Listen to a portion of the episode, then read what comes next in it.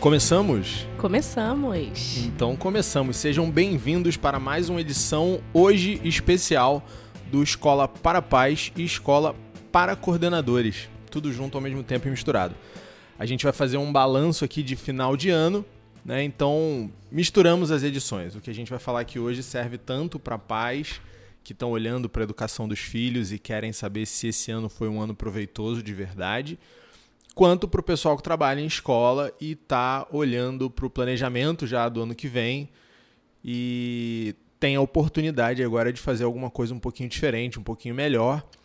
E nada melhor do que aprender com o que a gente fez num ano, no que a gente errou, no que a gente acertou, para fazer o ano seguinte melhor, né, Gabi? Exatamente.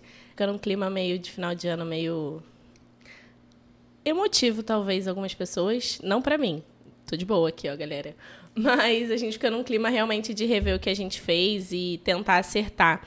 As pessoas têm um pouco de mania de olhar para o ano que vem como se realmente fosse uma página em branco e tudo que você fez acabou e você é uma nova pessoa. E, na verdade, passagem de ano nada mais é do que passagem de data, né? É um marco, mas, assim, na sua vida não muda nada se você efetivamente não fizer. É, dentro da escola, quando a gente olha para o ano que passou, você falou que a gente consegue avaliar o que, que, que aconteceu, o que, que a gente errou, o que, que a gente acertou. Mas, para o pessoal que trabalha em escola, na verdade, o nosso ano novo já passou, né? Já, já passou. Para a escola já passou. Beleza? E aí a gente já está planejando muitas coisas do ano que vem há muito tempo, mas é um momento que a gente consegue olhar e ver a aprendizagem dos alunos. A gente consegue olhar para o que a gente fez como trabalho e avaliar isso, independente do, do que vem no ano seguinte. A maioria dos pais já escolheu uma escola para o filho, então a virada do ano pode representar uma nova esperança, mas a decisão provavelmente já está tomada. Muitos calendários já foram construídos, acredito que todos eles, idealmente, né? a maioria deles já foi construído para o ano que vem. É, os materiais contratados, as parcerias firmadas já. Então, do ponto de vista institucional, tem muito pouco que a gente possa fazer nesse momento. A gente já falou aqui em outros podcasts que eu saio desejando feliz ano novo para as pessoas em julho, porque é quando a gente começa efetivamente pensar o ano seguinte. A gente ainda está trabalhando para terminar o ano, mas já está tendo que pensar no ano que vem. Mas tem um, um espírito aí, né? Tem um, um ethos, tem alguma coisa que, que mobiliza as pessoas no final de ano a colocar novas metas, a fazer novos planos. Janeiro, não por coincidência, para o pessoal do marketing digital, é o mês que mais dá resultado, né? Porque tá todo mundo querendo estudar uma coisa nova, começar um negócio novo. Então, venda de curso online explode em janeiro, justamente por causa dessa. Ah, vou me matricular Agora na academia, vai. vou aprender algo novo, vou abrir uma nova empresa e por aí vai, né? Tem... Janeiro é a segunda-feira da semana, né? É, é janeiro é a segunda-feira do ano. Tem aquela trend, vou beber 5 litros d'água, vou aprender a falar alemão, Isso. vou aprender a falar, vou, né? É, é o espírito da segunda-feira que em janeiro tá ali o, o mês inteiro. Uhum. Então tem muita coisa que a gente pode pode pensar, mas a gente precisa tomar um cuidado, né? Porque como o, meme já diz, se você tentar fazer todas as coisas tudo junto ao mesmo tempo, você acaba não conseguindo fazer nenhuma delas. Né? Então, como é que a gente faz para ter esse foco aí? Como é que a gente faz para desenvolver essa capacidade de realmente se mover e não ficar só pensando no movimento que a gente quer criar.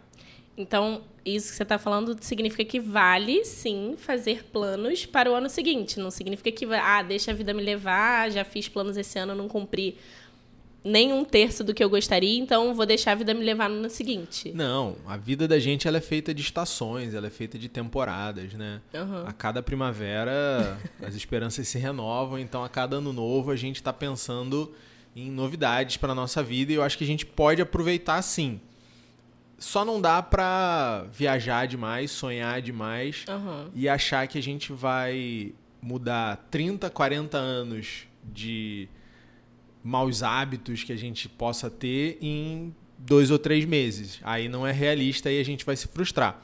Mas sabendo olhar para trás e sabendo planejar, eu acho que a gente consegue. Uma pergunta que a gente teve no podcast do ano passado, é do ano passado, porque eu, a minha cabeça de ano passado já está em 2021, mas em 2020 é, foi os pais perguntando pelo EAD, né, por culpa do EAD, é, se o ano tinha valido. Não sei se você lembra disso. Lembro. Eles perguntaram: "Ah, mas esse ano valeu?" Não no termo de reprovação do aluno, mas assim, ah, a gente o aluno vai ter que rever muita coisa, o aluno realmente aprendeu. Você acha que essa pergunta vale a gente repetir para esse ano? Eu acho que sempre vale. Eu acho que começa por aí.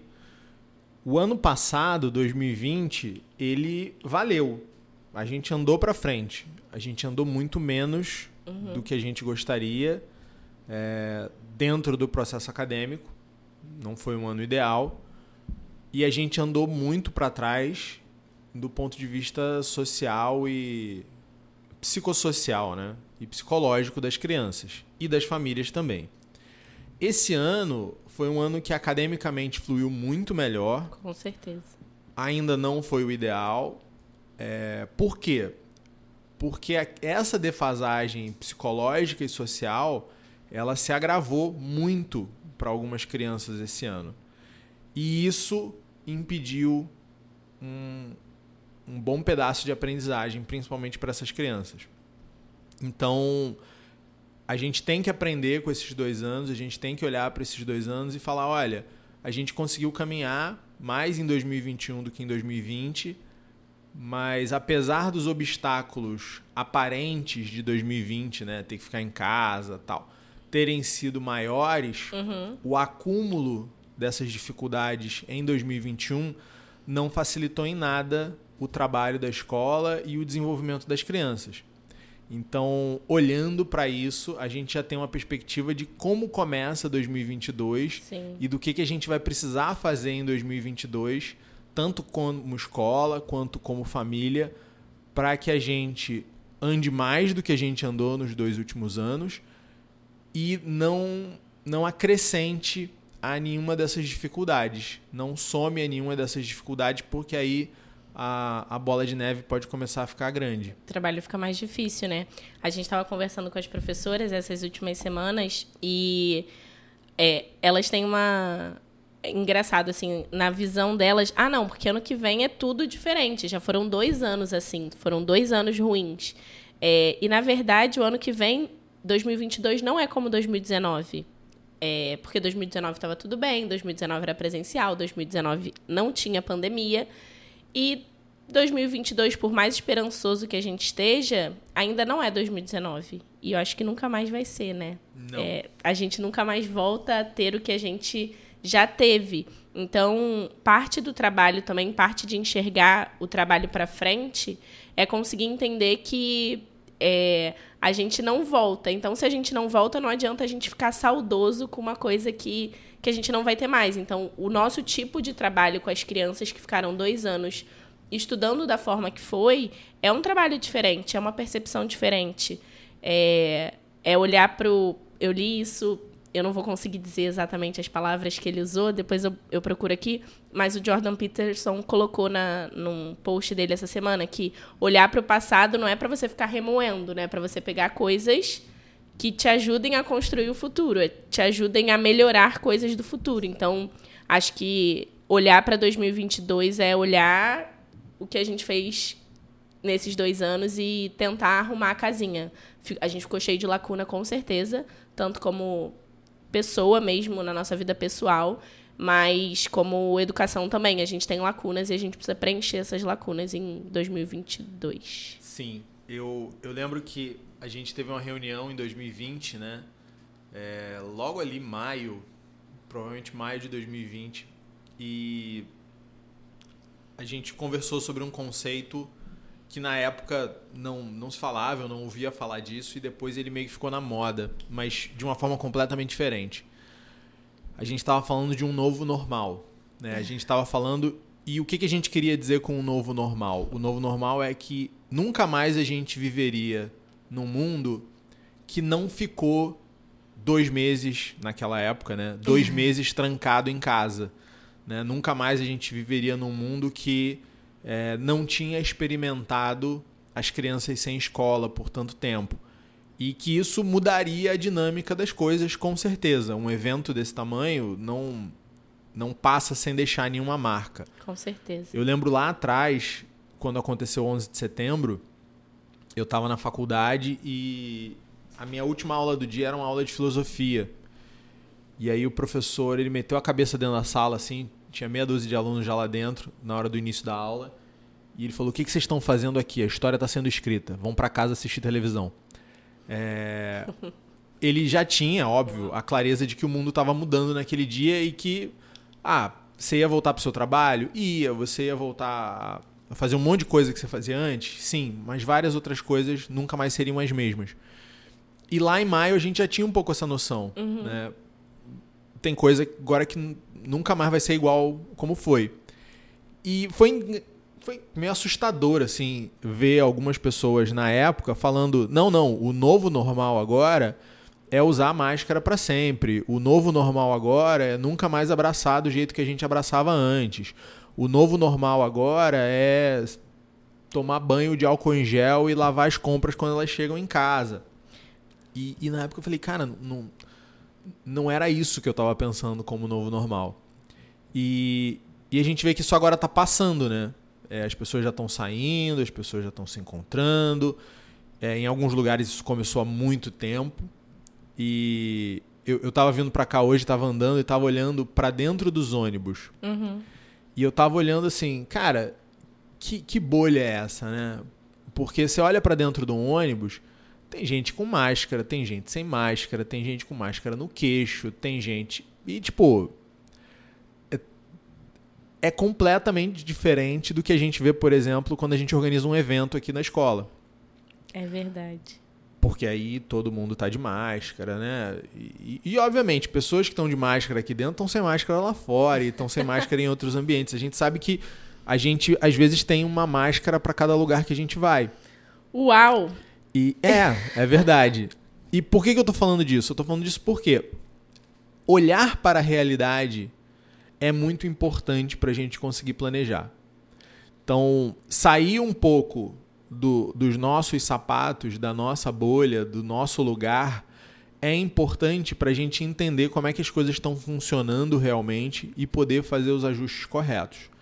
Então, quando a gente olha para o aluno, né, tanto do ponto de vista de família quanto do ponto de vista de escola, a gente sabe o que foi combinado, a gente sabe o que foi solicitado. A gente sabe como aquele aluno deveria ter assistido a aula ao longo do ano, como ele deveria ter feito seus trabalhos de casa ao longo do ano, como ele deveria ter encarado as suas avaliações ao longo do ano. Só que a gente sabe que muita gente não fez desse jeito. Então, teve gente que estava na escola, teve gente que estava em casa, teve gente que estava um pedaço na escola, um pedaço em casa.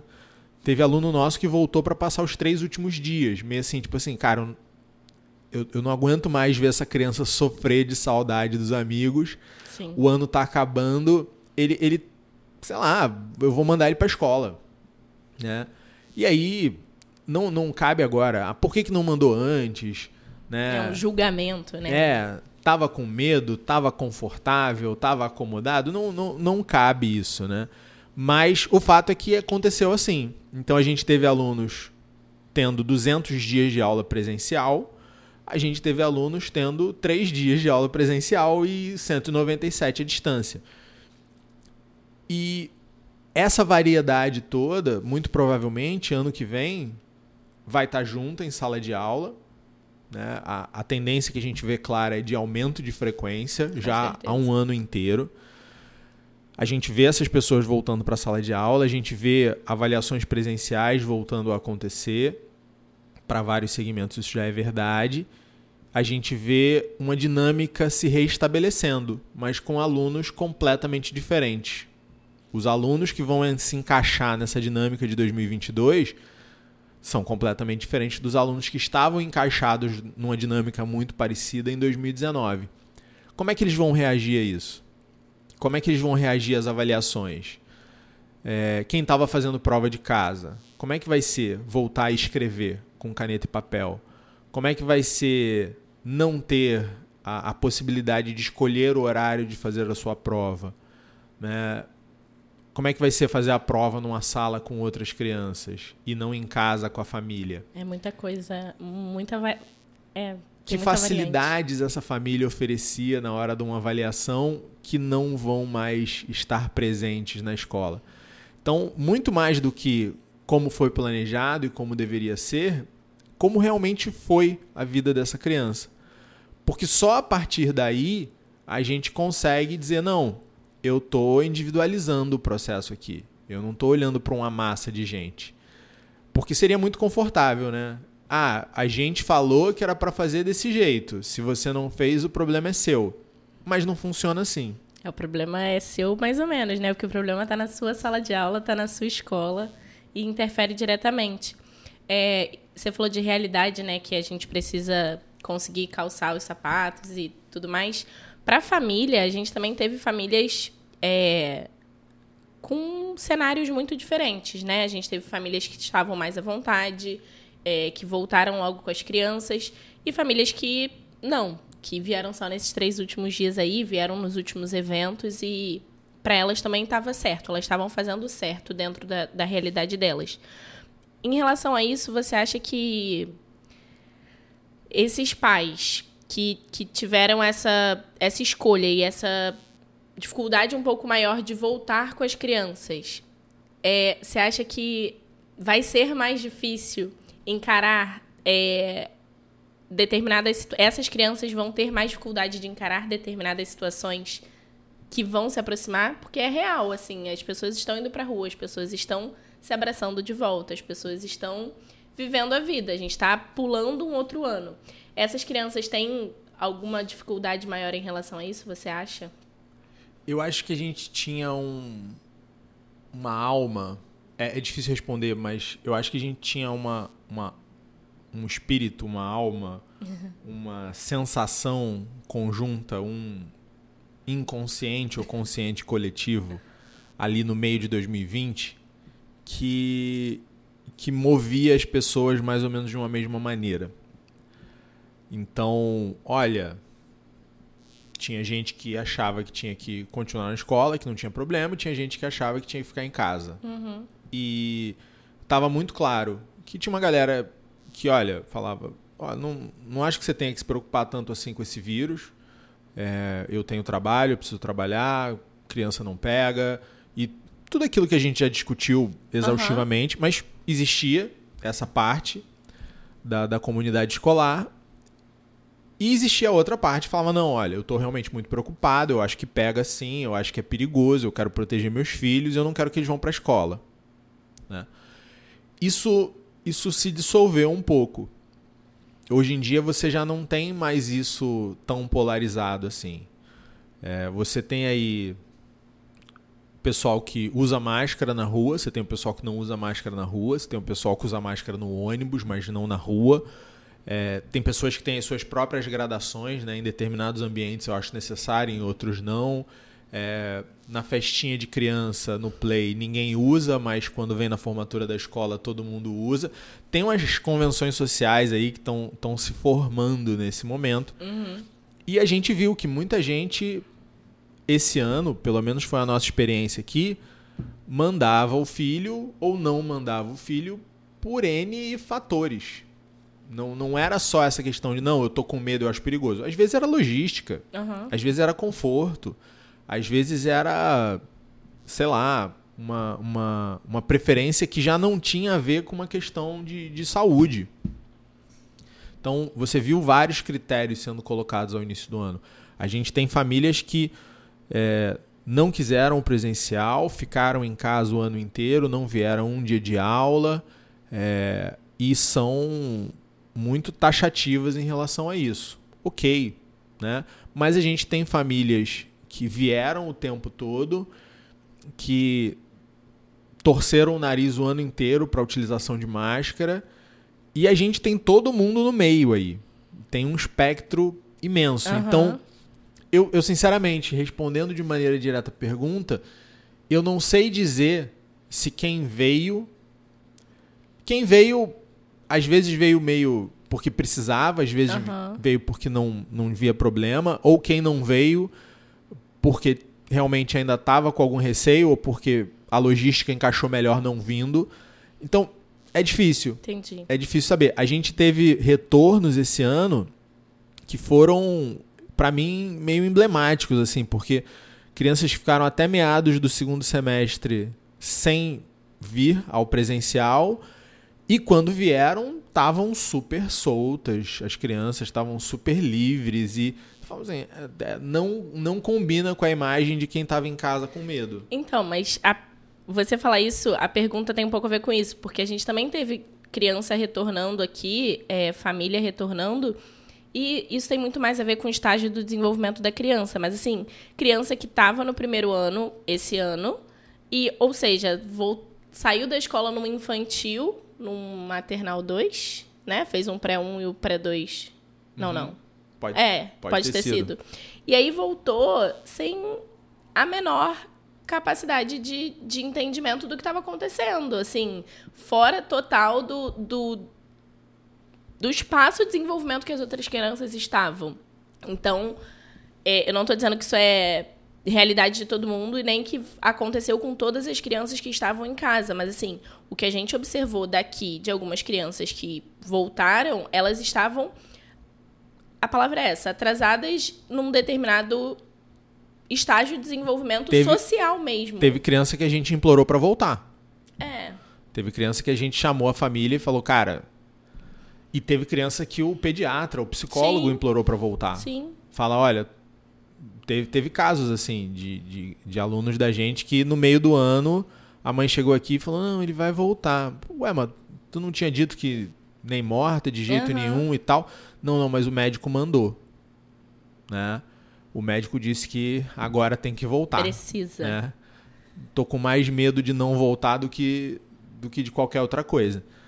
Teve, teve as duas coisas, né? Então, agora, teve aluno também, né, bem honestamente falando, que estava no presencial, mas estava fazendo avaliação online e estava fazendo avaliação online.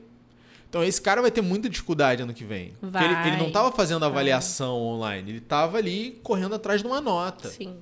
E a gente teve algumas famílias que também entraram nessa. Uhum. Né? Eu quero que meu filho passe, eu quero que meu filho tenha notas boas e não importa. É, a gente precisa ter muito claro também, quem é de educação, que esses dois anos, já que a gente está falando de máscara, estão um pouco mascarados, né, em relação a não a aprendizagem dos alunos, mas a, ao resultado final, a nota final, a gente dependendo do processo aí que as outras escolas estão fazendo, a gente tem um- uma máscara em cima, a gente não sabe de alguns alunos que nunca vieram, que a gente não sabe o real sei lá, absorção deles do conteúdo. Pra gente e pra família também. É. né? Como é um episódio misturado de escola para pais e escola para coordenadores, eu acho importante dizer o seguinte: é, tem crianças que estão em casa, tem crianças que estão evoluindo, Sim. né? Estão aprendendo, mas que a família não tem parâmetro para dizer se estão evoluindo na velocidade certa, Ah, é verdade. porque elas vão crescer, Uhum. elas vão ganhar coordenação motora, elas vão ganhar cognição porque estão amadurecendo. Agora, tem um ritmo para isso também. Exatamente. E hoje em dia a exatamente. gente vive num, num momento onde ah, tá tudo bem de qualquer jeito, né? Então o seu ritmo é o seu ritmo, o seu gosto é o seu gosto, aprende sozinha no momento dela. né? E olha, desculpa, não é assim que funciona. Existem parâmetros, existem expectativas que precisam ser cumpridas e que quando sai desse parâmetro, quando sai dessa expectativa, é sinal claro de problema, é sinal claro de um de um obstáculo ali que precisa ser removido, de uma dificuldade que precisa ser resolvida, né? Ah, não, mas é o tempo dele, é o tempo dela. Até a página 2. Porque não dá pra gente achar que tudo é normal, que tudo é aceitável e que tudo é desejável, principalmente. Então, a família precisa olhar com muito critério e falar: olha, eu estudei pra isso, Aham. eu tô dando conta disso. É, E estudar não é ler revista Crescer, tá, gente? Não é.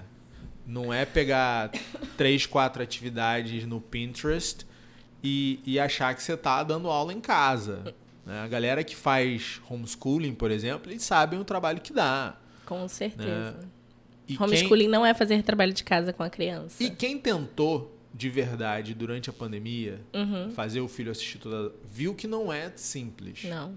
Não é simples numa situação onde estava o negócio sendo desenhado para isso, para Você só tinha que seguir, né? É. Para simplificar, uhum. vídeos de aula mais curtos e tal. Cara, se for um, um, um presencial real e pesado, é, é, é, muito, muito mais desafiador. Então, as escolas precisam olhar para essas crianças com muito cuidado desde o início do ano e, e entender, olha só, eu tenho diversidade dentro de sala de aula, provavelmente como eu nunca tive antes.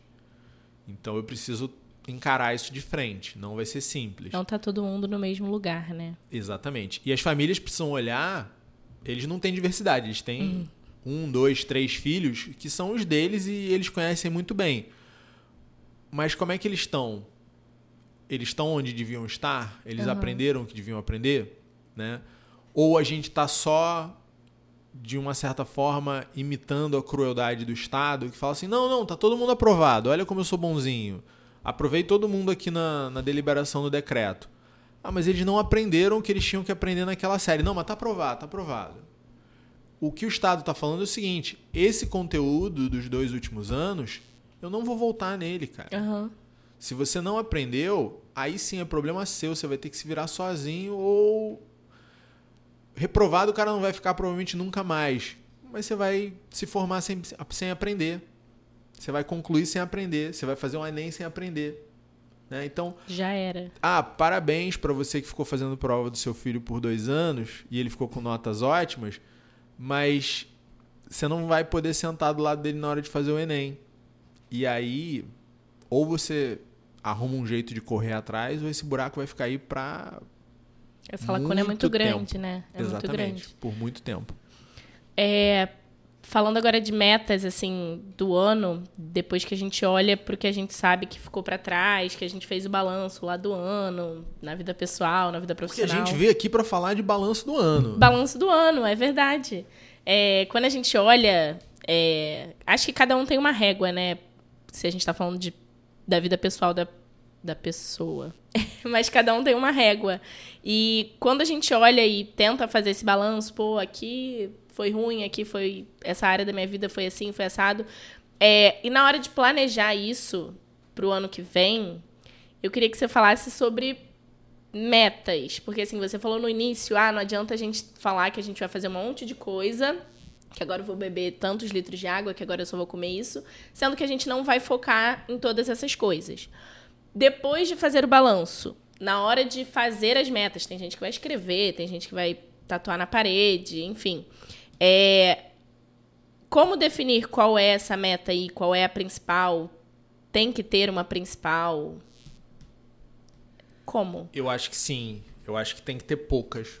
É, eu ouvi também uma pessoa no Instagram falando, foi o, o Ítalo, há pouco tempo também. É, que se você focasse em duas coisas, não foi um negócio desse é. assim, se você focasse em duas coisas, você seria muito melhor, você já teria ganhado muito mais coisas do que se você ficar achando Exatamente. que você vai melhorar em todas as áreas da sua vida. Exatamente. É, o, o Ícaro de Carvalho fala que foco é dizer não. Né? Então, se você quer alguma coisa na sua vida, você se planeja para conseguir aquilo e você ele é bem forte no uso das palavras, né? Ele fala, e você passa a odiar tudo que te desvia desse caminho. Uhum. E é um pouco por aí, né?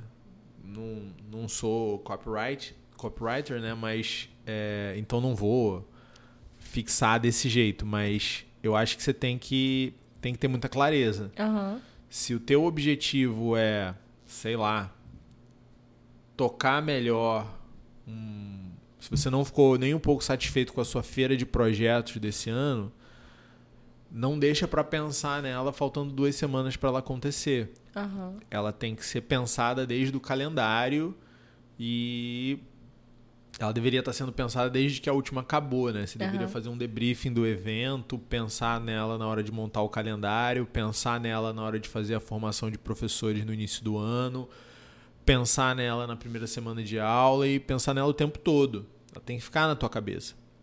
E se ela está na tua cabeça, ela está ocupando espaço, ela está ocupando tempo. Sim. E esse tempo vai sair de algum lugar. A partir do momento que você insere outras, entre aspas, muitas aspas, prioridades, olha, definição de prioridade é aquilo que vem primeiro. Se você tem quatro prioridades, você tem quatro coisas que vêm primeiro. Como? Não dá, né? Uma delas, na verdade, está em quarto. então, é, isso serve para casa também. É, a gente vê muita, muita proposição genérica, né? Ah, não, esse ano não foi tão bom, mas ano que vem ele vai estudar mais. Estudar mais quanto? Como? Quantos minutos por dia? Ele vai estudar no horário que ele fazia o quê? Porque essa criança faz alguma coisa ao uhum. longo do dia, faz várias coisas ao longo do dia. E não está estudando o suficiente, pelo visto. O que, que vai sair para entrar estudo? Vai sair tempo de desenho na TV? Vai sair aula de música? Vai sair curso de inglês? Vai sair futsal? Escolinha de futebol? Alguma coisa vai ter que sair. Ah, não, mas ele usa muito mal o tempo dele beleza, vai passar a usar melhor. Isso exige um planejamento. Isso exige dizer não para um monte de coisa. É verdade. A mesma coisa vale pra gente. Ah, eu quero, sei lá, correr uma maratona. Eu quero emagrecer 10 quilos. Tudo bem. Agora, se você quer aprender inglês, correr uma maratona, emagrecer 10 quilos, organizar uma feira de projeto muito melhor e, e ter tempo para estudar, não, não vai rolar. Não vai rolar. A gente vive nessa. Tem um nome para isso, né? É o FOMO, é o FOMO. FOMO é o Fear of Missing Out. Né? É o medo de ficar de fora, o medo uhum. de perder. Então você está ali no seu Instagram, você está vendo que alguns amigos seus viajaram para Portugal agora que abriu. E você fala, pô, eu queria ir para Portugal também. Aí você vê que uma outra galera completou um, um triatlon agora. Você fala, pô, eu queria fazer um triatlon também. Aí você vê que outra galera tá comendo num restaurante maneiraço que abriu novo. E você fala, pô, eu queria ir lá também. Só que tudo isso, para completar um triatlon, você tem que treinar bastante. Se você ficar viajando demais, uhum. vai ferrar o seu, o seu planejamento. É, você tem que comer direito. Se você ficar experimentando todos os novos restaurantes da cidade, fica um pouco difícil, né? Porque você não vai a todos os novos restaurantes da cidade para pedir peito de frango com legumes. Por né? favor. Né? E tudo isso custa dinheiro, porque uhum. se você quer fazer um triatlon, você tem que pagar inscrição, você tem que ter o equipamento, você tem que viajar, talvez, né? Você tem que fazer um monte de coisa. E ir para Portugal também custa dinheiro. E uhum. conhecer um novo restaurante, também você vai gastar alguma grana. E a gente está falando de recurso escasso o tempo todo. A gente está falando de tempo, a gente está falando de dinheiro, a gente está falando de né, coisas que a gente não tem infinitamente. A mesma coisa para a rotina dos nossos filhos, a mesma coisa para a nossa rotina profissional. O que, que é que você realmente quer? Né? Ah, eu quero. Pô, eu quero seguir meu calendário melhor, eu quero acompanhar mais de perto o desenvolvimento do planejamento pelos meus professores. Porque eu acho que eu deixei isso meio solto, acabou caindo uhum. no colo de outra pessoa. E se a outra pessoa não tivesse feito por mim, não teria sido tão legal. Beleza, então foca nisso. Se planeja para isso. Né? Entenda quantas horas por semana você vai gastar nisso aí. E o resto entra onde sobrar espaço. Né? É, você falando isso, precisa de muita clareza, né? Para você também além de clareza para você, para você conseguir dizer que é isso que você está fazendo, porque é isso que é importante, para você deixar claro para o outro também, para as outras pessoas que te cobram ou para as outras pessoas que vão necessitar da tua atenção, qual é o teu foco, qual é o teu objetivo. Porque eu acho que a gente tende a achar que, ah, eu vou olhar planejamento. Esse é o meu foco, assim, eu preciso melhorar nesse acompanhamento. A gente tende a achar que é pouco, porque existe um uma roda girando. Uhum. E essa roda não é feita só de planejamento. Então, pô, mas olhar o planejamento não é pouco? Às vezes não, né? Às vezes faz uma baita diferença. Faz total. faz total diferença. Porque o que precisa acontecer no ano, o, arroz com feijão de uma escola, uhum. é dar as aulas que foram planejadas. Sim. Né? Você tem ali 200 dias, você tem ali 30 capítulos e você tem ali seus tempos de aula e é isso aí que tem que acontecer. Uhum. O restante é muito legal, mas o restante é o restante. A gente vê muito aqui o seguinte: é, quando bate o horário de uma atividade fora com o horário da escola. Ah, Porque esse ano o horário da turma do meu filho no curso de inglês é, é bem é, quando acaba o, o horário aqui da escola. Ele pode sair 30 minutos mais cedo toda terça e quinta? É que ele vai perder uma hora de aula por semana, senhora. Sabe? É, qual é a prioridade? A prioridade é ele continuar na mesma turma do curso de inglês, terça e quinta, aham. ou é ele assistir as aulas dele aqui na escola? Porque ele vai estar abrindo mão de uma das duas coisas. Porque a gente tende a achar que não tem problema, né? É, É, só. é. É. só. A gente quer fazer tudo toda hora ao mesmo tempo. E isso é a mesma coisa. É, é se preo- E aí você vai decidir, né? Sei lá, você, você, você tem todo o direito de achar que curso de inglês é mais importante. Aham. Então, de repente, você tem que arrumar uma escola que tenha menos tempo de aula, né? É uma possibilidade. Para quem trabalha em escola, cara, é impressionante. Eu tava vendo um, um post essa semana da, das meninas da, do Midas que fizeram um episódio com a gente esse ano e a gente, aí eu mandei um, um direct para elas, estava conversando sobre exatamente isso tem momentos na vida do professor, do, do coordenador, que ele trabalha feito um condenado. e aí, quando ele entrega aquilo pronto. É.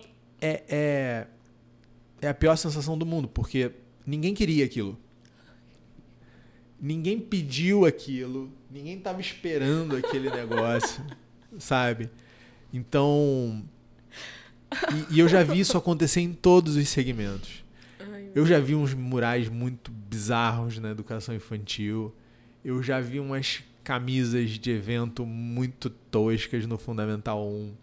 Eu já vi uns projetos muito nada a ver no Fundamental 2 e no médio. E a pessoa fez aquilo com a maior dedicação, com o maior carinho. Ela estava achando que aquilo ia ser maravilhoso. Só que ela esqueceu de conversar com o resto do mundo sobre aquele assunto. Cara, Né? muito verdade. E, e é horrível porque você, como gestor, você fica olhando. Cara, a pessoa se desgastou. Ela, ela até deixou de fazer alguma coisa que estava combinado. Porque ela achou que ela estava fazendo uma coisa muito legal. E, e a pessoa se esforçou pra caramba e entregou um negócio que ninguém conseguiu apreciar direito. Ninguém conseguiu valorizar Não direito. agregou. Não agregou Não agregou. não agregou valor ao camarote, né? Então, cara, é, isso é muito perigoso. E quando você tá é, no calor do momento, quando você tá no curso do ano, ah, você tá sujeito a cometer esse tipo de equívoco, né? Uma das coisas que a gente pode fazer para prevenir isso é, olha, eu tenho dois ou três objetivos aqui muito claros para o meu ano. Tenho duas ou três coisas que eu quero fazer muito bem feitas. E nada. É, essa, essa é a questão. E nada pode tirar um segundo do tempo que eu planejei dedicar para isso. Então, Excelente. se eu. Eu vou, vou dar um exemplo da gente aqui, tá? Tá. É, no ano passado, a gente falou: olha, as coisas estão mudando muito rápido, a gente está implementando um EAD trocando pneu com o carro andando. Então, o fluxo de informação é a coisa mais importante que a gente tem para cuidar. É, não adianta a gente colocar um vídeo, uma aula gravada, uma aula online, uma aula ao vivo, uma- um sistema de avaliação para cima, se as pessoas não souberem rapidamente que isso está acontecendo, se elas não entenderem rapidamente como é que isso funciona, se elas não compartilharem com a gente os objetivos da gente estar fazendo isso. Então, virou o objetivo do ano virou comunicação. Comunicação. Então a gente fazia reunião todo dia, então eu entrava para fazer live todo dia, a gente tinha uma, um foco absurdo com responder e-mail, responder direct de Instagram, responder agenda. Porque ano passado a coisa mais importante era se comunicar bem. Ah, esse ano se comunicar bem virou secundário? Cara, nem virou. Mas a gente tinha um. Eu não chamo de híbrido, né? Que não é híbrido que a gente está fazendo. As escolas uhum. gostaram do nome e estão vendendo um Total Flex como híbrido. Você não tem um presencial que é complementado é, é. por uma distância para a maioria dos alunos. Para a maioria dos alunos você tem uma possibilidade de escolha. Ou o cara está aqui ou o cara está em casa e, e ele muda conforme é, existe uma necessidade, existe um, alguma coisa que, que o leve a fazer isso. Então é muito mais parecido com um carro flex do que com uhum. um, um, carro híbrido, por exemplo, que funciona com dois motores ao mesmo tempo. Né? A educação híbrida deveria funcionar com dois motores ao mesmo tempo. Ela funciona, na verdade. Não, não é exatamente o que a gente está fazendo. E tudo bem, é, é, só marketing da galera aí e é bonitinho falar. Mas esse ano é, pô, a gente nunca geriu um Total Flex antes. A gente nunca geriu um rodízio antes. Então, se adaptar a essas situações se tornou a prioridade do ano. Né? E, pô, correu super bem.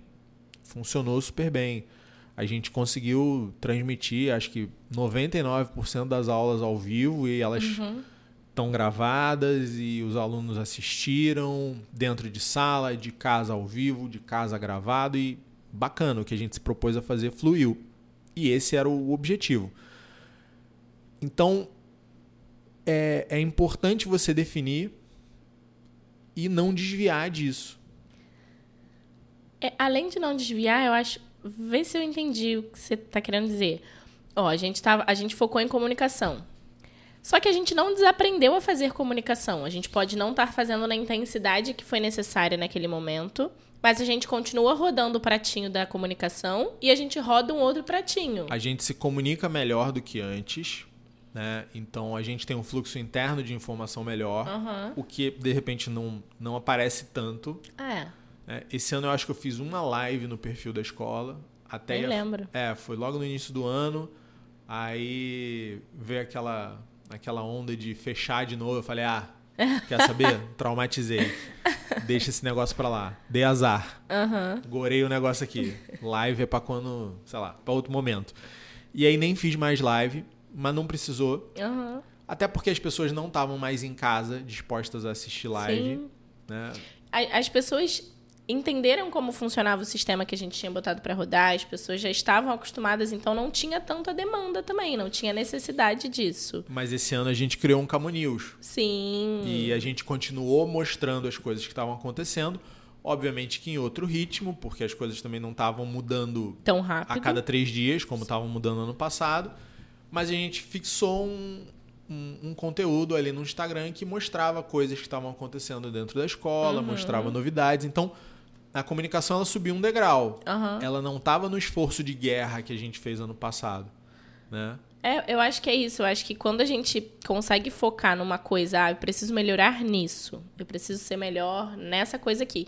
E aí você foca naquela coisa, quando você achar que está num patamar ok, ou que você já conseguiu é, alcançar um pouco daquilo ali, e você passa para outra coisa, você não abandonou a primeira. Não. Você agregou alguma coisa à sua vida e você está rodando um outro prato. Você não Sim. começou a jogar as bolinhas todas pro alto desesperadamente. Você joga duas e vai rodando. Depois você acrescenta mais uma. Então, eu acho que muito das metas, assim, do ano, quando a gente... Ah, eu quero nesse ano emagrecer 10 quilos. Sabe, você não vai emagrecer 10 quilos no primeiro mês, mas... Uhum. Se você cons conseguir agregando isso ao seu mês, aos seus meses, né, do ano...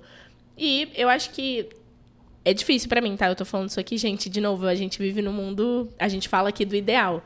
É, mas eu acho que é é mais proveitoso a hora que o resultado que o resultado chega, você fala, cara, valeu a pena ficar esse tempo todo investindo numa ou duas coisas só, porque eu tô vendo um resultado grande, eu tô vendo um resultado de verdade, do que você ficar planejamento, aula, professor, saída de campo, nananana, e você não não tá fazendo nada direito ou tá entregando o que nem te pediram. No É. caso que você. É, e, e isso gera muito, muita frustração, né? Frustração. As pessoas ficam frustradas, realmente. Então, você já fez suas metas, Luciano, de ano novo? Eu já. Ou a sua, né? Porque a gente tá falando aqui pra pra ser mais específico. Já. Eu passei um mês e pouco mexendo uns papeizinhos de lugar nessa mesa aqui. né? Os papéis sumiram. Não, eles estão aqui, estão aqui Ah, embaixo. tá. Estão aqui comigo. Desculpa, É. gente. Estão guardados. Me, me, me apeguei a eles. É, então a gente. Como é que eu, eu penso isso, né? Aham. É, e aí eu acho que é um exercício legal para as pessoas pensarem também.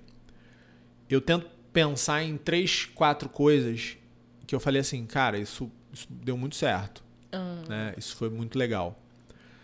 E, e tento reconhecer essas coisas.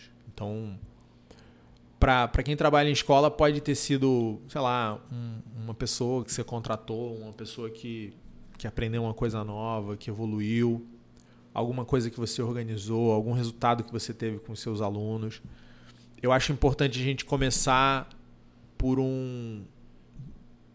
Não começar solto. Né? Não começar com. Olhando para fora da janela, olhar a vida do coleguinha lá, a escola do coleguinha e falar: pô, eu queria ter isso na minha escola. E eu vou fazer, não importa como eu esteja, É. se eu tenho recurso. Exatamente. Olhar pro filho do, do vizinho e falar: pô, meu filho podia tocar violino igual. Né?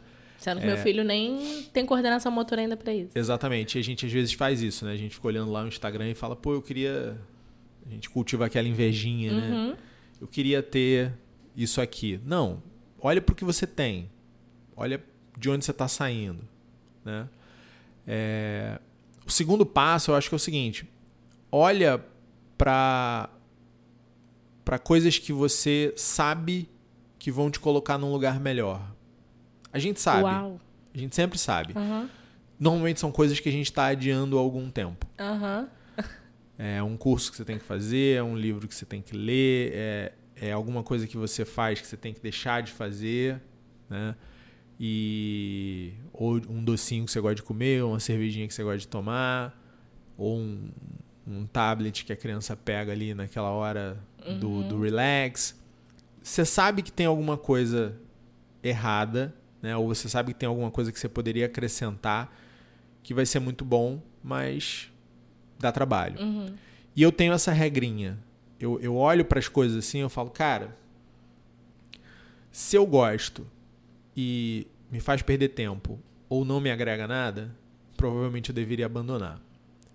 Se eu não acho agradável, se eu não acho legal, mas eu sei que faz bem, provavelmente eu deveria incorporar a minha vida Preciso. né? Então, escolhe uma, duas, três coisas dessas aí, né, para fazer no ano que vem. Então, sei lá, eu conheço gente que fala a psicologizar um pouquinho aqui. Eu conheço gente que fala desde que eu conheço a pessoa, há vários anos. Ah, não, porque eu não, eu não sei falar inglês. Não, porque vocês ficam falando inglês aí, esses termos em inglês, vocês ficam falando Instagram, não sei o quê. Eu não sei falar inglês. Cara, que pena por dois motivos. Porque saber inglês te abre muitas portas. Aham. E segundo motivo, claramente te incomoda. Senão você não estaria falando Uhum. desde que a gente se conheceu, né?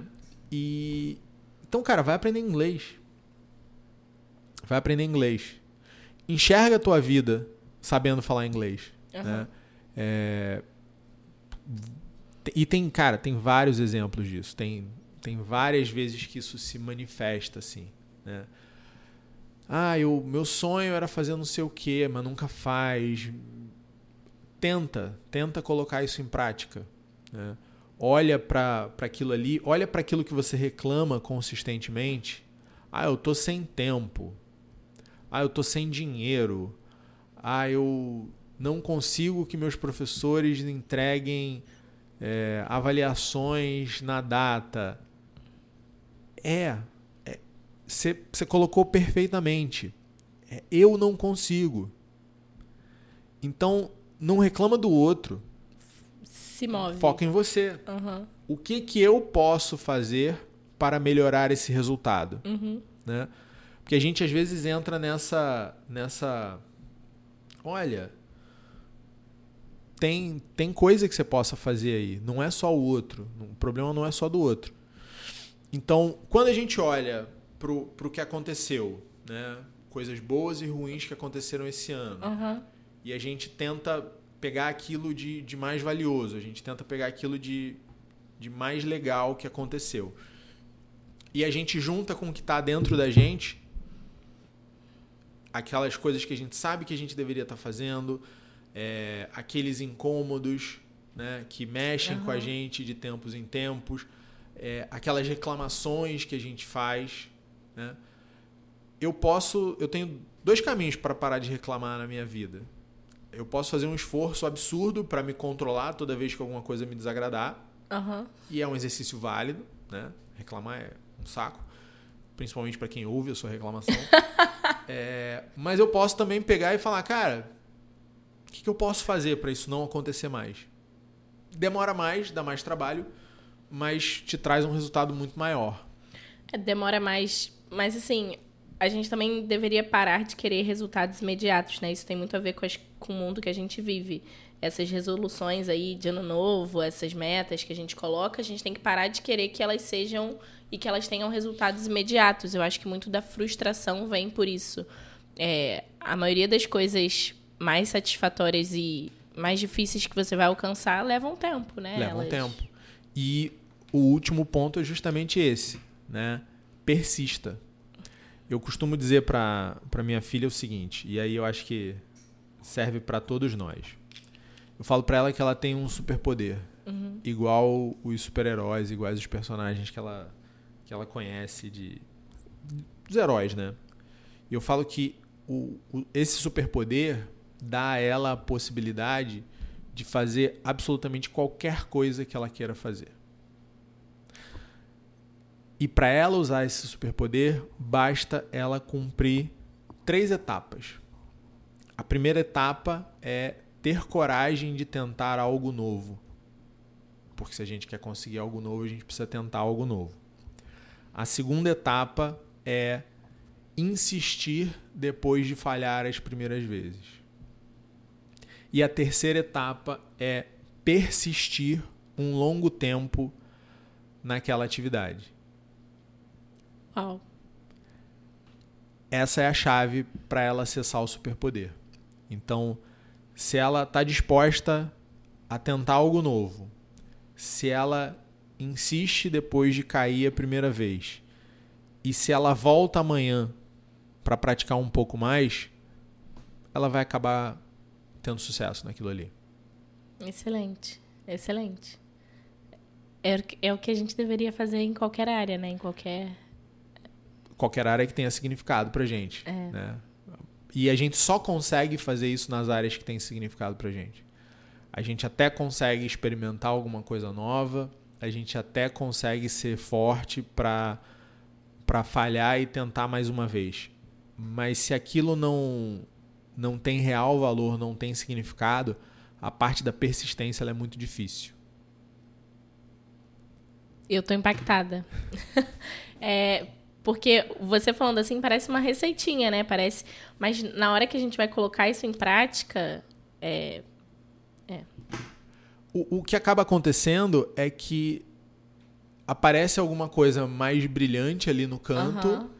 e essa coisa da persistência pra gente ela pode ser muito chata.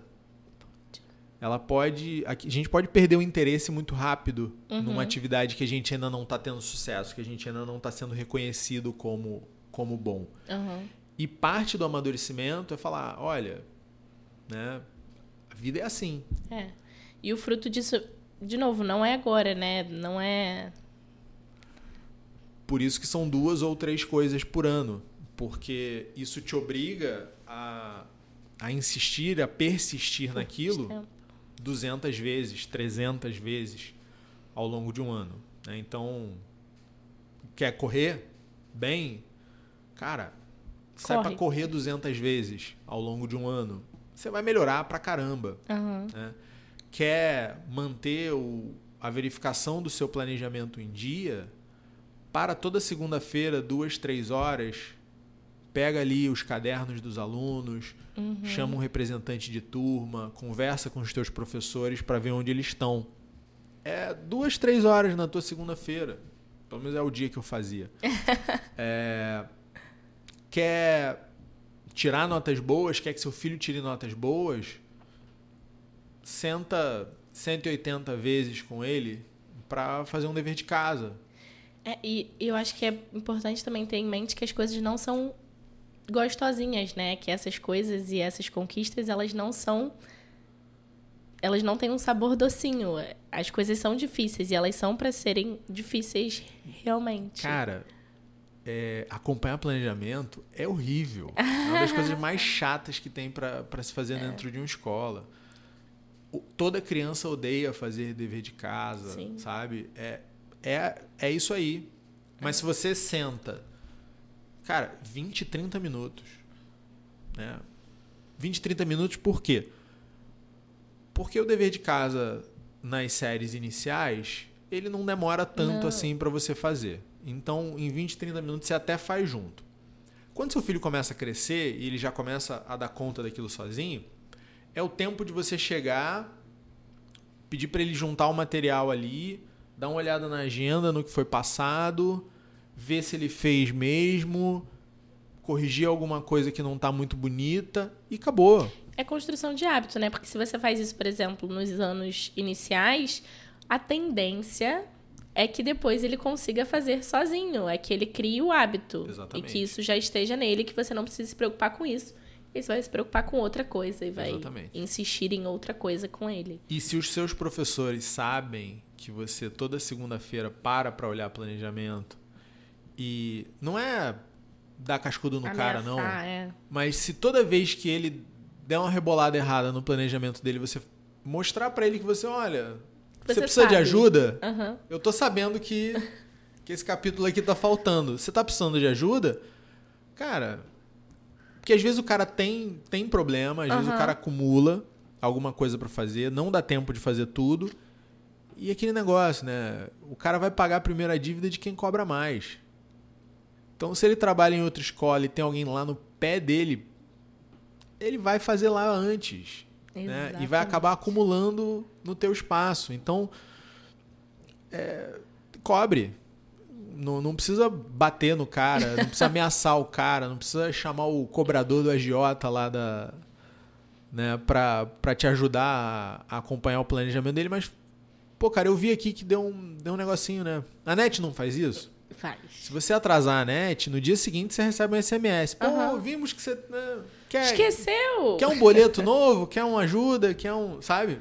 Quer que eu segure sua mão enquanto você aperta o, o confirmar? É, o cara tá te lembrando ali, tá falando, olha, eu vi aqui que tem um problema. Tá tudo bem? E o cara vai, é, realmente, esse cara é chato pra caramba, eu não posso dar furo aqui, porque senão ele vai. Então eu vou, vou fazer, eu vou dar meu jeito. Né? Então é sempre assim. É, esse acompanhamento ele dá resultado. A gente já falou disso, é estar presente. Isso é um exercício de presença de uma outra forma, mas é um exercício de presença. Exatamente. É estar ali. É, Luciano, vou fazer uma coisa que na verdade é ele que faz, hein, gente? Ele que começou com essa mania aqui no podcast e eu vou fazer aqui para a gente poder encerrar o podcast do ano, né? A nossa última gravação hoje, último podcast liberado. É, vou pedir para você deixar para o pessoal, ver se eu vou fazer direito, hein? Vou pedir para você deixar para o pessoal uma não é dica, mas uma frase ou alguma coisa para o ano que vem, para que eles consigam decidir as resoluções deles, para que eles consigam encarar o ano que vem de uma maneira melhor. O que, que você diria para eles? Antes, é, Ih, meu Deus. eu roubei essa ideia do Tim Ferriss, do podcast dele. Ele sempre, quando encerra o podcast, ele fala o seguinte: se você tivesse outdoor. um outdoor né, que fosse visto por todas as pessoas do mundo. Se você pudesse mandar uma mensagem para 6 bilhões de pessoas, 7 bilhões de pessoas no mundo, que mensagem você daria para essas pessoas? Ah, gente, foi igualzinho. Fala a verdade. Fala a verdade. Foi ótimo, foi ótimo. E é, eu vi essa frase e me surpreendeu muito. Eu fiquei muito feliz quando eu li aquilo, eu não sei quem escreveu. A gente tem uma sala aqui no pátio e ela tem uma parede que a gente pintou com a tinta de quadro negro. Então a gente deixa o giz lá, o ensino médio usa aquela sala no, no para ficar pro turno da tarde, quando eles têm aula à tarde. É meio que uma sala de estudo, uma sala para eles ficarem lá. É... E tá escrito na parede de giz ali uma frase de São José Maria Escrivá, que diz o seguinte: faz o que deves e está no que fazes. Eu acho que essa mensagem ela é sensacional para qualquer área da nossa vida. Né? A partir do momento que a gente se propõe a fazer alguma coisa, que a gente encara aquilo como um dever, como uma promessa que a gente fez para outra pessoa, para nós mesmos, para Deus, enfim, para o universo, é faz aquilo que você se propôs a fazer e enquanto estiver fazendo aquilo, esteja presente. Faça com atenção. Vai ficar bem feito. Vai ficar bem feito, vai dar um ótimo resultado. É, é, eu acho que é simples assim. Então, faça o que deves, faça o que você deve fazer e esteja naquilo que você está fazendo naquele momento. Excelente. Muito obrigada. De nada. Feliz ano novo. Voltamos em janeiro. Sim, feliz ano novo, meu povo. Boas resoluções para vocês, boa virada de ano, bom, bom Natal. Isso é importante, bom Natal para vocês. Feliz Natal, que a lembrança do nascimento do Cristo possa renovar nossa esperança de um futuro melhor, de um ano melhor. Um excelente ano novo para vocês. Um abraço, galera.